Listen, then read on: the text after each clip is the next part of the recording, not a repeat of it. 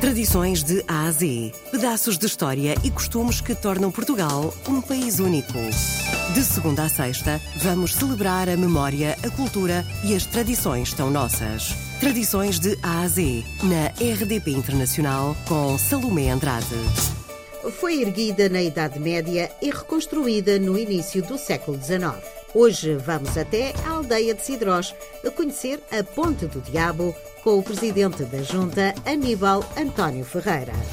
Tradições de A a Z. Esta, esta pequena aldeia de Sidrós eh, tem um monumento muito, muito importante, histórico, eh, portanto, e que está considerado como património nacional, que é a Ponte da Miserela.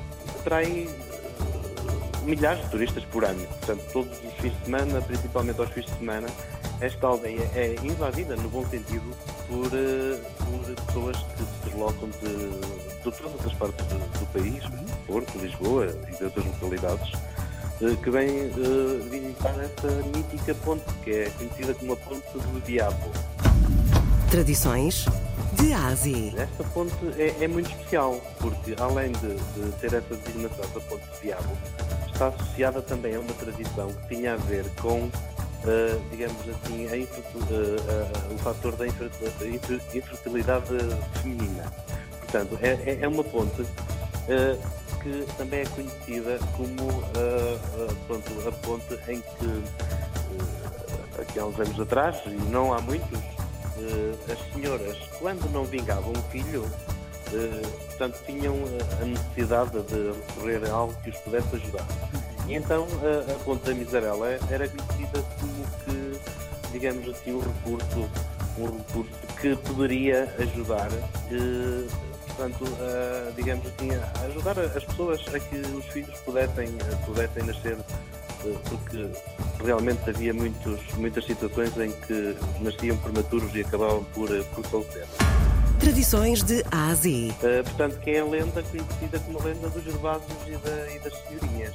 Há uma curiosidade muito, muito importante. Eu sou neto de um Gervásio. Foi uma das pessoas que foi batizada lá nessa mítica ponte da, da Miserela. Tradições de A a Z. Era um ritual que era normalmente feito à noite. É? Uh, uh, o casal deslocava-se para a ponte antes da meia-noite e como a ponte era, digamos assim, uma ligação que na altura era normal, não existiam, não existiam as guias que hoje existem de trânsito, digamos assim. Uh, o primeiro, digamos assim, o primeiro pessoa a passar na, na ponte depois da meia-noite era convidado para ser uh, padrinho desta criança que ia nascer, depois se chamaria ou Gervásio ou Senhorinha. No caso de ser rapaz, seria Gervásio, não é como é óbvio, e no caso de ser menina, Senhorinha. Portanto, é uma aldeia com com, com uma história muito rica. Tradições de A a Z. Ainda tem outra componente histórica que está intimamente ligada com as segundas invasões francesas, não é? Pronto, até tem lá um sítio que se chama o Poço Francês, que é, fica abaixo da Ponte da Miserela, em que está relacionado com, digamos, com os franceses que lá perderam a vida nessa, nessa batalha. Portanto, temos aqui uma aldeia muito muito rica historicamente, não é? E hoje ficamos por aqui. Encontra-se classificada como imóvel de interesse público desde o dia 30 de novembro de 1993. Hoje ficamos a conhecer a Ponte do Diabo.